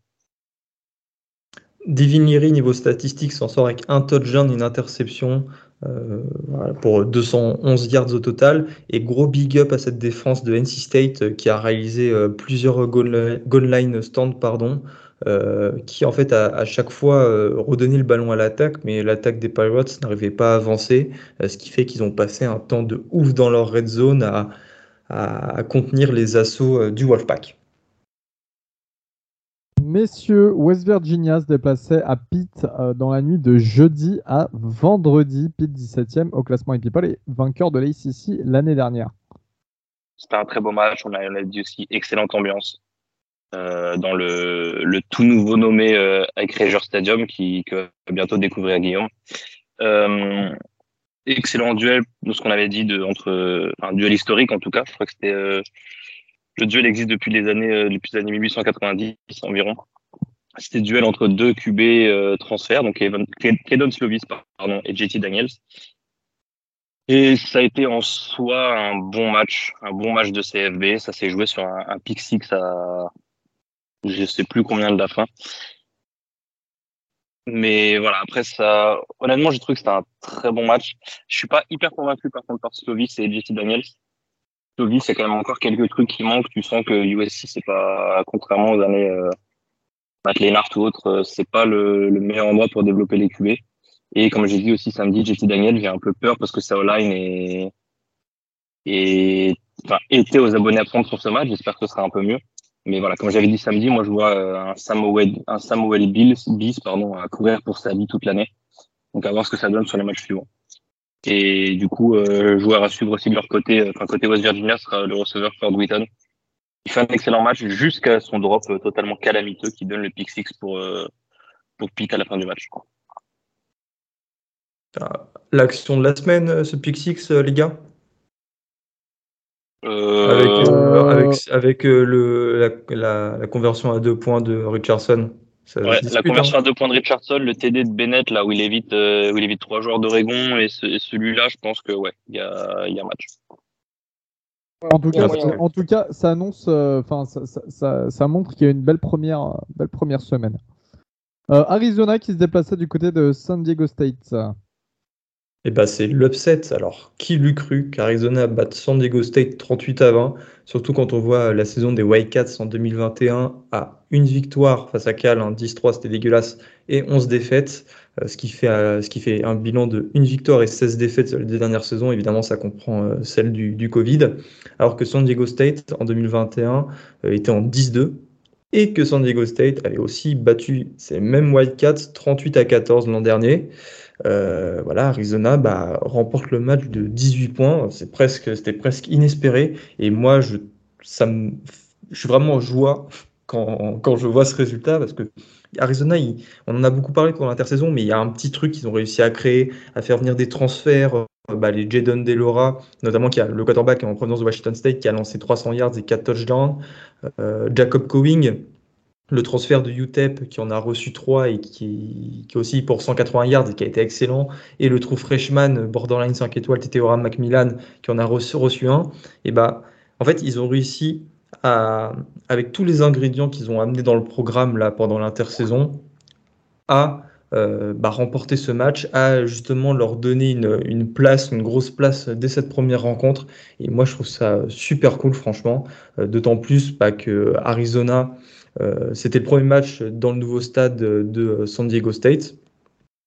Alors ça, c'est la petite, le petit truc drôle que Guillaume me rappelle, et vous irez voir la vidéo sur Internet. Euh, Arizona s'est aussi pris un touchdown euh, à cause d'un punt bloqué par les fesses du, bloqueur dans sa propre, end zone, dans son propre but. Et voilà, ça c'est aussi l'image drôle de la semaine. Euh, j'aurais juste une petite question, petit débat, mais extrêmement rapide. Est-ce qu'avec cette histoire d'Arizona, on peut dire que la Pac-12 vise back? Bah, Tu sais, moi, je l'espère, euh, Kevin. Hein. Je suis un grand fan de Pac-12, mais bon.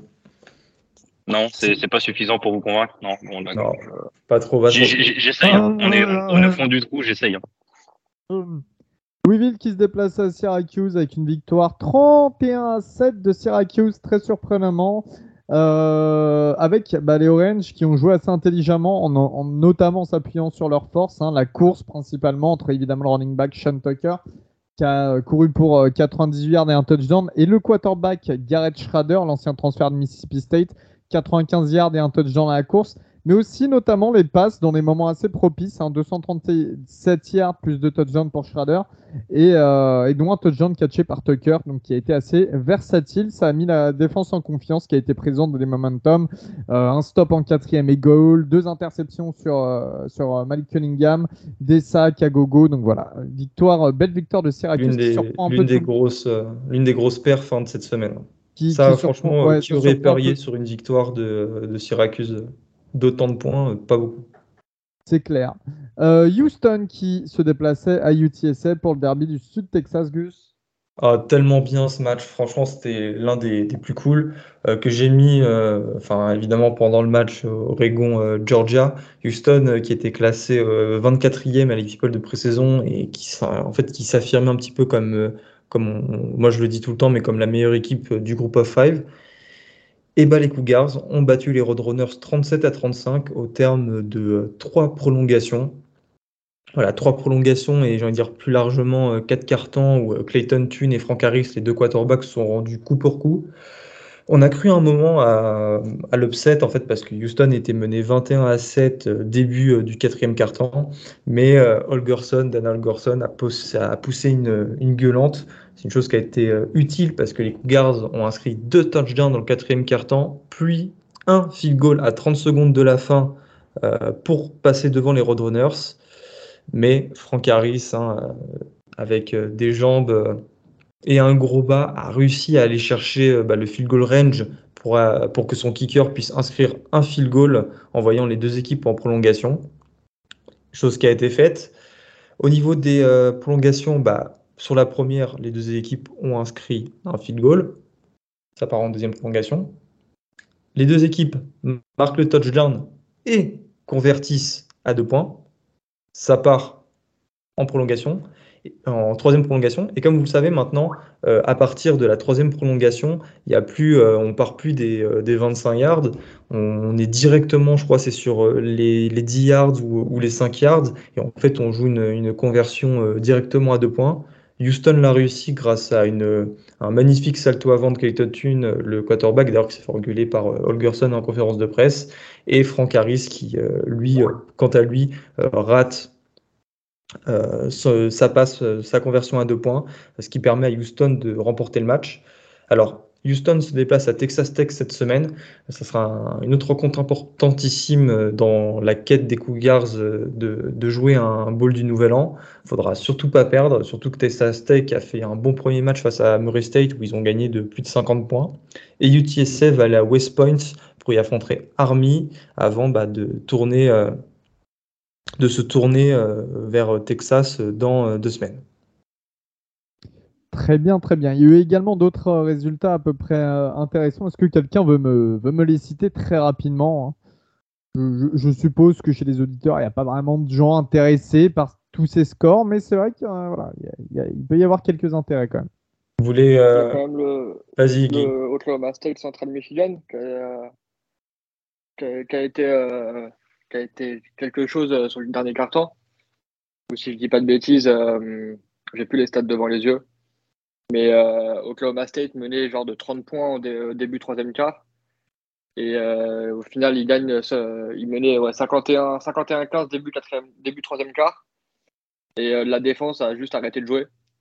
Et du coup, on s'est retrouvé avec un score final de 58-44 avec Oklahoma State, je crois qu'il met le dernier TD. Donc ils ont eu vraiment un, beau coup de flip et un, un, bon, un bon warning de si tu arrêtes de jouer, même contre les petites équipes, ça va pas le faire. Donc euh, ça, va être quelque chose à corriger. Et je pense que dès, cette semaine d'entraînement, le, le, focus il va être là-dessus. Si vous avez, vu d'autres matchs. Pour le coordinateur euh, défensif euh, Derek Mason, qui est l'ancien head coach de Vanderbilt et coordinateur défensif d'Auburn, qui a la lourde tâche de remplacer Jim Knowles, dont on a parlé tout à l'heure, qui est parti à Ohio State. Il y a Wake Forest, les gars, aussi, qui a battu Virginia Military Institute 44 à 10 sans Sam Hartman. Hein. Mitch Griffiths a, son backup a lancé 3 TD et 288 yards. Il y a TCU qui allait gagner à Colorado dans un match qui aurait pu être bien plus intéressant si les Buffaloes étaient bons. Hein, pour la première rencontre de Sonny Dykes, le head coach de TCU qui arrive en provenance de SMU. Il faut noter que le quarterback euh, Chandler euh, Morris s'est blessé et on pourrait donc revoir euh, Max Degan, hein, celui qui a été titulaire depuis trois saisons, reprendre le poste de quarterback titulaire. Et, sur le Virginia Tech Old Dominion. Énorme upset de Old Dominion face à Virginia Tech qui, qui gagne 20, 20 à 17 je crois que c'est la deuxième fois qu'ils battent, euh, battent Virginia Tech. C'était en 2018, c'est la première fois. Mm. Grand, Wells qui fait un. Pardon, euh, Péné en Vienne, pas en TDN. Et qui a fait trois plaquages. Ouais, trois plaquages, il finit à Péné. Mm. Bah, du coup. Et euh, ouais, un énorme match hein, du, euh, du futur de la NFL Grand Wells avec quatre interceptions magnifiques. Et je crois que j'ai vu la stat, je crois que Virginia Tech et Old Dominion, il se joue encore 7 ou 8 fois dans les 10-15 prochaines années. Donc ça, ça va, être, ça va devenir un match assez marrant à regarder, je pense, si euh, Old Dominion continue à sortir des, des dingueries comme ça tous les, tous les 3-4 ans. Que ça peut être un, bon fil rouge, un bon fil rouge pardon, à suivre sur les prochaines années. En autre match, euh, il y a Costa Carolina, euh, Guillaume, dont on a fait la preview tous les deux, qui a battu Army 38 à 28. Je trouve ça plutôt bien hein, de réussir à, bien, gérer cette, euh, cette triple option, surtout quand on voit tous les départs qu'il y a eu euh, chez les Chanticleers. Il y a Texas qui a battu euh, Louisiana Monroe 52 à 10. Alors Queen Ewers, bah, il a lancé une interception sur son second lancer du match, mais il s'est bien repris ensuite où il termine avec 225 yards et deux touchdowns. Il va falloir faire beaucoup mieux parce que la semaine prochaine, les Longhorns accueillent Alabama à 18h. Le match sera à suivre sur la Fox il s'est fait, il s'est fait retirer sa voiture sur le parking de la fac. Ce que j'allais dire, il, a mis un tweet comme quoi il s'est fait soulever sa voiture sur le parking de la fac pendant le match. Donc euh, les joies du college football. Et attention au, au match-up pour la semaine prochaine, ça on en, parlera plus, plus longtemps euh, la semaine qui arrive. Mais l'accueil au college football de Queen Ewers par Will Anderson, ça peut être quelque chose de sympa à regarder. Sinon, il y a Washington State pour euh, le premier match de, euh, Cameron Ward, hein, le quarterback du FCS qui vient euh, d'Incarnate Ward, bah, qui, a, gagné, hein, qui a dominé les débats face à Idaho, une FCS 24 à 17. Alors 24 à 17 face à Idaho, c'est bof, mais Cameron Ward a lancé 215 yards et 3 touchdowns. Tu as Oregon State aussi qui a battu Boise State 34 à 17 avec une très très mauvaise performance de l'attaque des Broncos avec zéro point en première mi-temps. Kevin? Alors après, sur, ouais, sur le match, c'était. Euh, c'est Guigui qui parlait tout à l'heure de Florida State, le LSU, euh, comme quoi les mecs voulaient pas gagner. Euh, J'ai pas la stat sous les yeux, hein, mais le nombre de turnovers sur le Oregon State, Boise State aussi, je crois que milieu de troisième, fin troisième, on était déjà à 7 ou 8 cumulés entre les deux équipes. C'était vraiment pas Jojo. Et euh, sinon, à noter, bah, c'est Coleto, le, linebacker euh, comment dire Wildcat QB slash Taysom Hill de d'Oregon State qui continue de faire des scènes des deux côtés du ballon. Il finit encore avec un un TD défensif, je crois, ou un fumble recover. Il marque, il marque un TD. Il, voilà, il continue à être partout. Je sais que ça va faire plaisir à, à, notre ami de d'Oregon State France. Donc euh, voilà, Oregon State qui c'est une bonne victoire quand même, hein, même si c'était à Corvallis. Euh, mettre 17 points à Boise State, on sait que Boise c'est dans, dans le groupe of five, ça reste quand même une, une powerhouse. Donc, euh, donc c'est pas mal. C'est pas mal pour, euh, pour euh, Oregon State. On en parle. Hein. Oregon State, c'est une équipe qui, qui recrute pas beaucoup, mais depuis l'année dernière, depuis l'année dernière, ça ressemble vraiment à quelque chose. En autre match, il y a UCLA au Rose Bowl dans un Rose Bowl vide, 25 hein, 000 personnes. Je crois que c'est la pire marque limite de l'histoire des, des, Bruns qui a battu Bowling Green, hein, l'équipe d'Ohio de, de, la MAC, 45 à 17. Euh, ils se sont fait peur dans un premier temps avant de dérouler, avec notamment Dorian Dominson euh, qui a fait un euh, Thompson Robinson d'ITR qui a fait un super, qui a inscrit un super touchdown en remontant tout le terrain. Et tu as surtout Guillaume, dédicace à toi, James Madison qui a battu Middle Tennessee pour son premier match de son histoire en fait en FBS. Hein. James Madison, c'est une équipe de FCS avec un excellent quarterback Tom Santillo qui a lancé 6 touchdowns voilà, pour une victoire 44 à 7. Ça, c'est cool. Attention à James Madison cette année. On avait parlé dans la preview, je sais plus, je crois que c'était celle de Aston Belt. Ça va être sympa à regarder. Et en fait, ça, montre que les très bonnes équipes de FCS, en fait, euh, valent les moins bonnes de, euh, de, FBS. Les moins bonnes, voire les équipes. Euh, pour moi, vraiment, il y a, y a, certaines équipes de. Enfin, les top, top équipes de FCS, c'est du niveau moyen haut, voire haut de, de groupe of five. Quand, tu les, James, les, James Madison, les South Dakota State, tout ça, tu les mets en Mountain West, en, en Sunbelt. Je dis pas que dès la première année, ça joue le titre, mais tu leur, tu leur laisses euh, un, deux, voire trois ans, histoire de recruter un petit peu euh, et tout. Ça va devenir très très sérieux très très vite. Hein. Bah, avec l'exemple d'Appalachian State, hein, qui était en, FCS avant et qui, bah, dès 2014 ou 2013, où les Mountaineers sont arrivés en, ont gagné quasiment chaque année leur conférence, ou sont allés euh, quasiment chaque année en finale. c'est une autre preuve de, de, ce que tu dis. Il y a Oklahoma, les 9e euh, à l'Epipole de pré-saison, euh, qui, a, qui a battu UTEP 45 à 13 pour la première de Brent Venables, le head coach, avec une bonne performance de Diane Gabriel, euh, qui a lancé 233 yards et deux touchdowns, plus un touchdown à la course. Miami, bon là, c'était pas. parce qu'il faut le dire, hein, la, Floride, si on compare à l'an dernier, est en train de nous sortir un début de saison, bordel. Florida qui bat Utah. Florida State qui bat euh, LSU. Et là, tu as Miami. Bon, là, c'est normal qu'il gagne son match face à Bethune Cookman 70 à 13. Attention aux équipes de Floride euh, en cette année 2022. Et aussi, euh, attention à l'enflammade. Aussi. Attention à l'enflammade, mais bon, tu, tu, nous, tu me connais. non, mais je parle, faut être un optimiste. Hein. Je ne fais pas le mec, je pas le mec rageux. Maintenant, il y a UF et un gouffre et les trois autres derrière. Florida, attention à l'enflammade parce que c'est tout nouveau, c'est tout, jeune, il y a une hype. Florida State, j'ai pas trouvé ça bon du tout, je suis désolé. J'ai trouvé juste en fait LSU plus mauvais que, Florida State. Et euh, Miami, bon, ils mettent, une, ils, mettent une pile à Bethune Cookman. Pour le seul duel euh, inter-floridien, si je dis pas de bêtises, je crois que Bethune Cookman est en Floride. Hmm. Euh, ils, mettent ils, mettent le score qu'ils auraient dû, qui, doivent mettre. Qui devaient mettre, C'est ça, on verra sur les prochains matchs, mais je suis pas encore vendu sur l'histoire de sur, l'histoire que nous raconte euh, le copain Mario. Eh ben, en tout cas, j'espère euh, avoir raison pour, euh, pour les trois équipes. Hein. Il faut Miami, Florida et Florida State en haut du, CFB. on parlait d'un gros score, la 70 à 13. Il y a USC, le 14e à l'Epipole de pré-saison, qui a battu Rice. Rice, c'est le Harvard de Dallas euh, qui a gagné du coup 66 à 14 avec deux touchdowns de Jordan Addison lancés par Caleb Williams euh, qui sort une, un match très très propre à 19 sur 22 à la passe et 249 yards. Mais c'est surtout la défense des Trojans euh, qui s'est illustrée avec 3 pick 6. Alors ça, si on m'avait dit un jour que la défense du SC inscrirait 3 pick 6, je crois que je n'y aurais pas cru. Et du coup, ça veut dire que le QB, le QB de Rice a envoyé plus de TD à USC que Caleb Williams. Ouais. Est-ce qu'on peut dire euh, Iceman Trophy alerte ou pas pour le QB de, pour le QB de Rice? Mais attends, tu sais c'est qui le QB de Rice?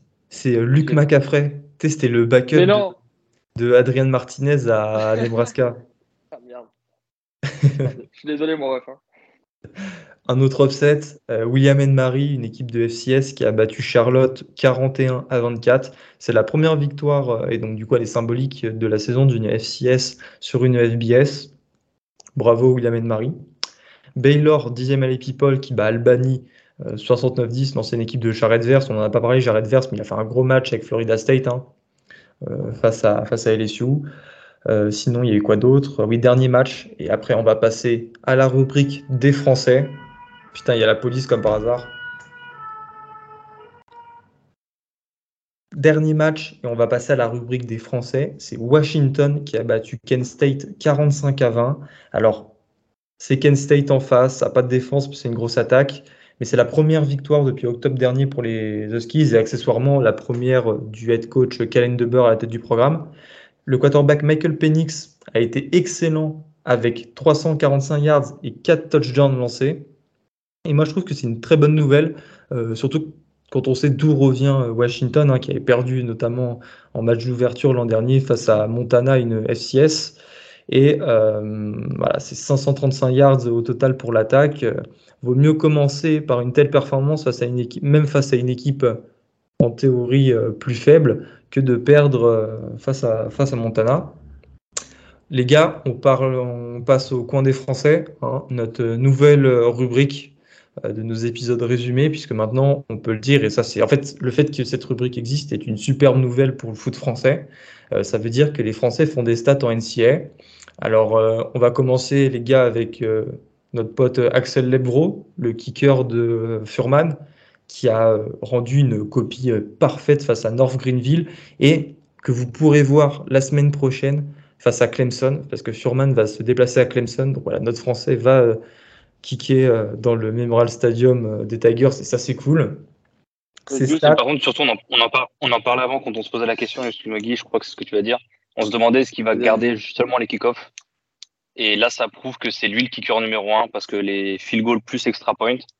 Et ça, c'est vraiment cool pour lui. C'est plus seulement le kicker spécialiste, ça a l'air d'être vraiment le kicker numéro un. Bah, ce que j'ai appris, en fait, c'est que la, la, compétition a été encore ouverte même sur ce match et que son concurrent a loupé des, euh, des kicks. Donc c'est ce qui explique en fait euh, sa place de titulaire. Mais par contre, les, moments où j'ai vu le match, parce que je ne vous cache pas, j'ai pas regardé les trois heures et match de Furman, je suis passé, je suis passé dessus de temps en temps, mais je sais pas si vous avez l'info vous, j'ai pas l'impression que ce soit lui qui faisait les kick-offs. Donc malheureusement, si, si ça se vérifie que c'est bien ça, j'ai un peu peur qu'on n'ait pas trop la chance de le voir, le copain Axel, parce que je suis pas sûr que Furman mette beaucoup de points à Clemson. Oui, oui, la semaine prochaine, tu veux dire, oui. Oui, oui, voilà. Ça, va être un peu le. C'est bien parce qu'il il, il, va vivre euh, une des meilleures atmosphères euh, du college football. Il va voir euh, l'entrée de Clemson sur le terrain, qui est peut-être top 5 de tout le college football, avec, la, avec la, descente de, la, de, la, petite, de la petite butte et des. Du caillou. avec le caillou, avec le Howard Rock caillou. Et euh, ouais, malheureusement, j'ai un peu peur qu'on ne voit pas trop euh, le copain Axel. En vrai, s'il peut, avoir, une chance de field goal, euh, ça peut être cool. Ouais. Et il pourra se montrer. C'est ça, ouais. Et du coup, ces stats, les gars, c'est un field goal réussi sur une tentative et euh, six, six, transformations réussies aussi sur six tentatives. Donc, ça donne un pourcentage de réussite de 100%. Et ça, pour les kickers, on sait à quel point euh, c'est important. Mm. Euh, sinon, il y a Junior euh, Ao, le defensive tackle de SMU, qui a réalisé 5 plaquages, donc 2 solos et 3 assists face à North Texas dans la victoire de SMU 48 à 10. Wilfried Penney, on en a déjà parlé, hein, face à Old Dominion qui a fait 3 plaquages mais 3 assists. Terence Fall, le receveur de BYU, a réceptionné son premier ballon avec euh, les Cougars dans la victoire euh, BYU en plus qui est classé 25e à People de pré-saison dans la victoire face à South Florida. Euh, une réception de 19 yards que vous pouvez retrouver sur notre, sur notre Twitter. Guillaume, quelque chose à dire sur la réception si tu l'as vu, non? Non, sur cela, j'ai pas grand chose à dire, à part que bah, c'est un beau catch. Mais je crois que c'est vraiment son premier catch officiel, on va dire, dans le sens où je crois qu'il avait eu quelques ballons sur un des freshman. C'était sur de la jet sweep ou sur des trucs comme ça. Et par contre, deuxième chose, si je dis pas de bêtises, je crois que leur receveur 1 c'est pété. Pucana quoi euh, Ouais, c'est ça. L'un des, deux, des deux frères, là, je crois. Pucana quoi Il, s'est blessé, donc je sais pas la durée de la disponibilité. Mais ça, ça peut être une opportunité pour, euh, pour, euh, pour Terran Fall de, de peut-être grappiller une ou deux places sur la depth chart et voir un peu plus de terrain, voire de ballon. c'est une mauvaise nouvelle, évidemment, parce qu'on ne souhaite jamais qu'un joueur se blesse.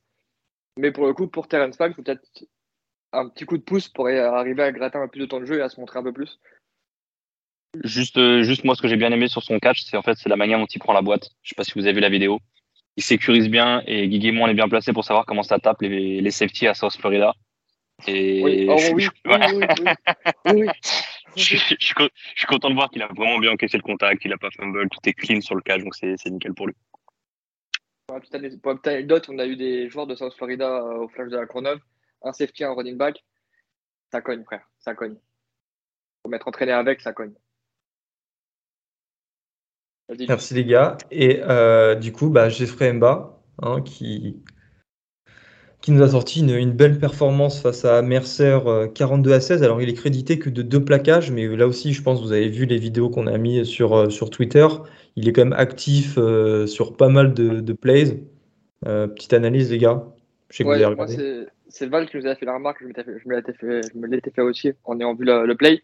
Sur la deuxième vidéo qu'il met, on croit que c'est sa troisième publication sur Insta, des références effrayantes. Euh, moi, ce que j'ai adoré de, de sa part, c'est qu'il joue Take 3, si je dis pas de bêtises. Et en fait, le jeu part à l'extérieur. Et c'est lui qui fait une super poursuite. Alors déjà, il prend un super rôle de poursuite. Deux, trois joueurs dans le college football qui devraient, dont à Oregon, qui devraient euh, s'en inspirer. Mais c'est pas souvent que. Ouais. Euh, c'est pas souvent que tu vois un defensive tackle euh, faire la poursuite et faire le jeu sur un jeu qui se finit sur la sideline en fait. Donc ça montre que, que le, mec a, le mec a envie, le mec a l'écro, le mec est déterminé. Et ça, pour, je pense, en tout cas, moi, je sais que j'apporte beaucoup d'importance à ça. Euh, et je pense que les coachs aussi, ça montre que le mec a faim. Et ça, c'est juste l'attitude qu'il faut avoir. euh, Et il est adoré hein, à. Auburn. Ça, ça m'étonne Oui, tellement pas. ouais. Il a l'air adoré là-bas. Pour euh, son Non, c'est- tempérament, euh, tout ça. S'il arrive à enchaîner les lui. performances comme ça, même si Mm. c'est en fin de match, tu vois, je crois qu'il a deux ans d'éligibilité, si je dis pas de bêtises. Euh, Euh, Ah, bonne... ah bah oui, bonne question, parce que du coup, il a pas celle offerte avec le Covid. Ouais, non, Euh, je dirais qu'il en a trois quand même. Non, je crois qu'il y a, parce... je crois qu'il y a l'année d'éligibilité offerte avec le Covid pour les Juco. Qui- Ok. Et il était en Juco pendant le Covid, donc je crois qu'il a potentiellement la- son extra année, donc entre deux et trois, vais on va dire, pour pas s'avancer.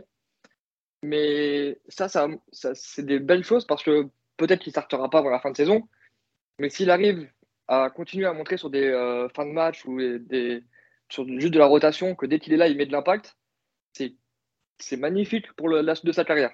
S'il continue à bien bosser, que ce soit sur le terrain et en dehors, c'est tout ce qu'il faut montrer.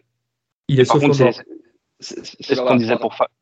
C'est ce qu'on disait pour Fall aussi, et c'est bah, c'est moche de penser comme ça, mais pour lui, il suffit que tu aies un, un mec de la rotation au-dessus de lui en, en D-tackle qui se blesse, hein, même si c'est, euh, je sais pas, un petit claquage, il n'est pas là un ou deux matchs, ça Très peut être une grosse opportunité pour lui. Et, et je pense que là, la, la moindre opportunité qu'il va avoir, il va falloir qu'il saute dessus. Et bah, visiblement, ça a l'air d'être le cas, au moins sur le premier match contre Mercer. Donc, il a trois ans d'éligibilité plus euh, un potentiel redshirt. Donc, euh, quatre max. Après, c'est- Redshirt, ça veut dire qu'il faudrait qu'il joue moins de 4 matchs. Euh, Ouais. il peut jouer Ouais. 4 matchs, mais pas 5, je crois.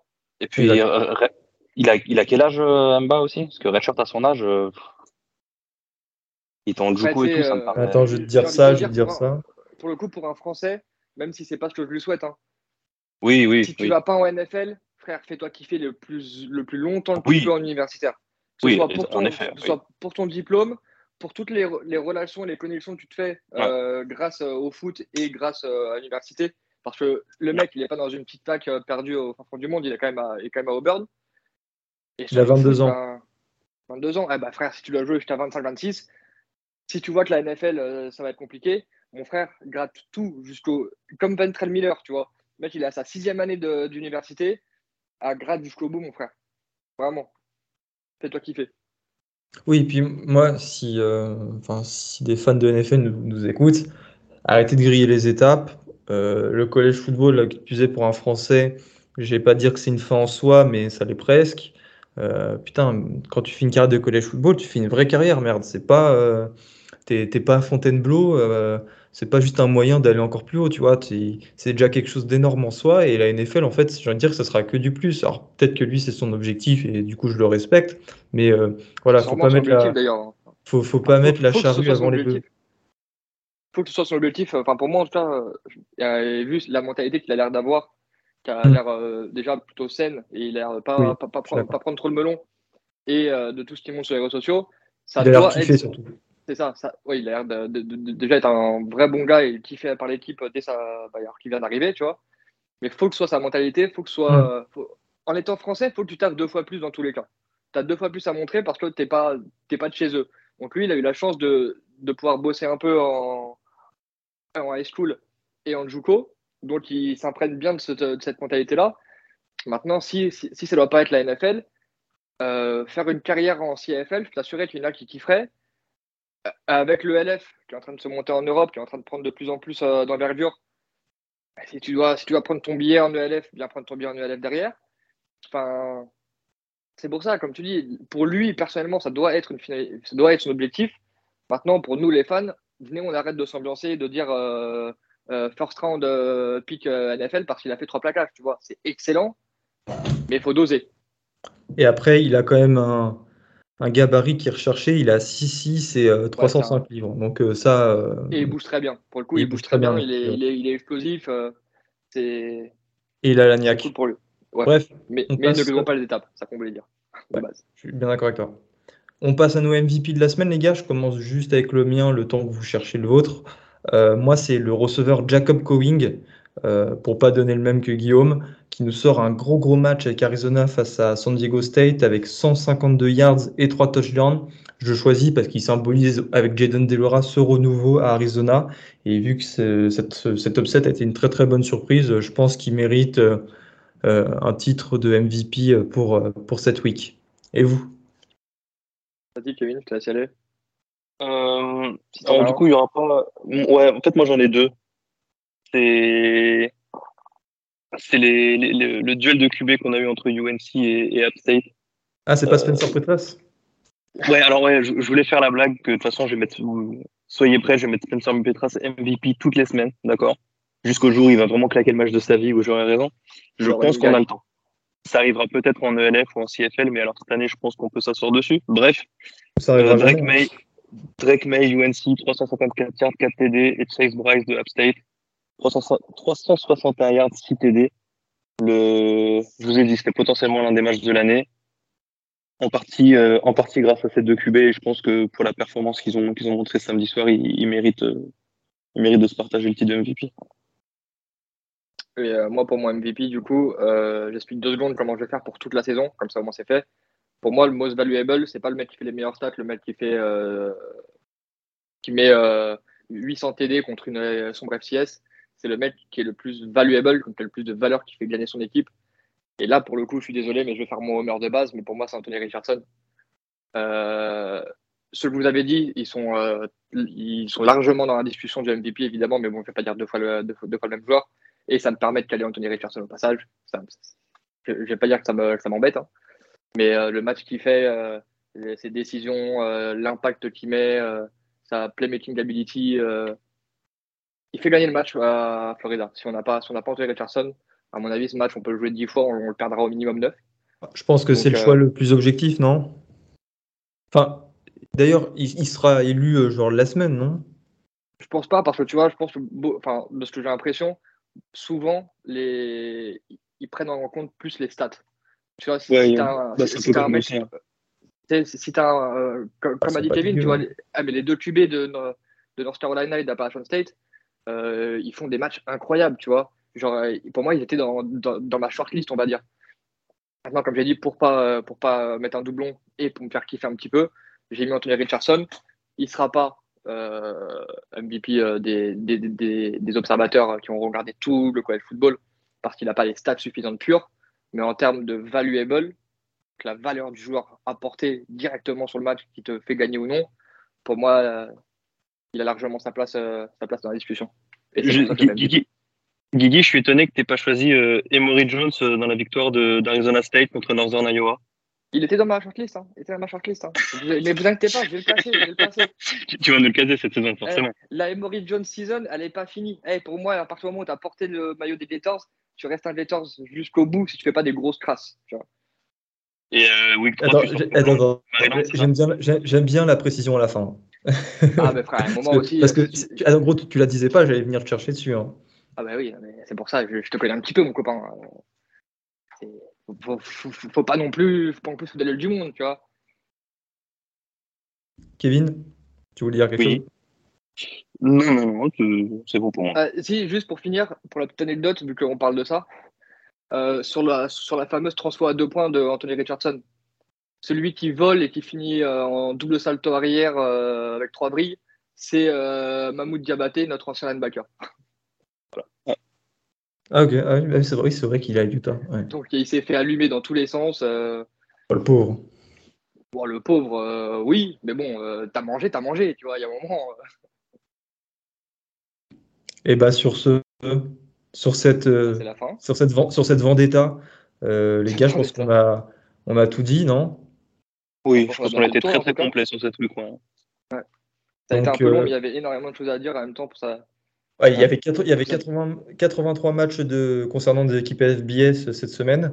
Il y en aura, je pense, ça sera que le samedi. Euh, ce week-end, il n'y aura pas de match le vendredi, il n'y aura pas de match le dimanche, donc ça c'est plutôt cool. On se donne rendez-vous samedi pour le 1 to 6, donc l'avant-match de la week 2, et évidemment euh, lundi ou mardi prochain pour le résumé de la week 2, mais ça c'est dans longtemps, vous avez le temps de penser à d'autres choses avant. Salut les gars. Juste, juste, en terminer, petite précision. Euh, cette année, on a décidé de ne pas faire des, des polls toutes les semaines. En, en, général, on en fera un chaque début du mois. Euh, comme ça, ça permet d'être euh, d'être moins dans la réaction du moment et être un peu plus, euh, un peu plus objectif, je, pense. Donc, il n'y aura pas de, il y aura pas d'Epipole qui va sortir, enfin, d'autres, le, TTP Epipole qui va sortir, le TTP, le TT Pole, on va dire, qui va sortir cette semaine. Pour, pour ça, on se retrouve, on se retrouve début octobre. Exact. Salut Kevin. Salut à tous. Salut les gars. À la prochaine. Salut à tous.